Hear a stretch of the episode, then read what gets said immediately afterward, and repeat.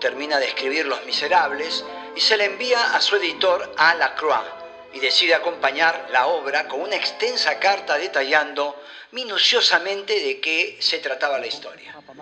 Pero el texto le pareció demasiado grande, cambió de contenido y como único texto mandó una interrogante, pues tenía dudas sobre la obra.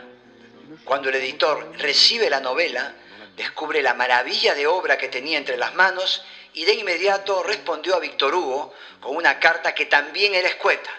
Como único texto, la misiva solo contenía un signo de admiración. Reste-t-il de ces beaux jours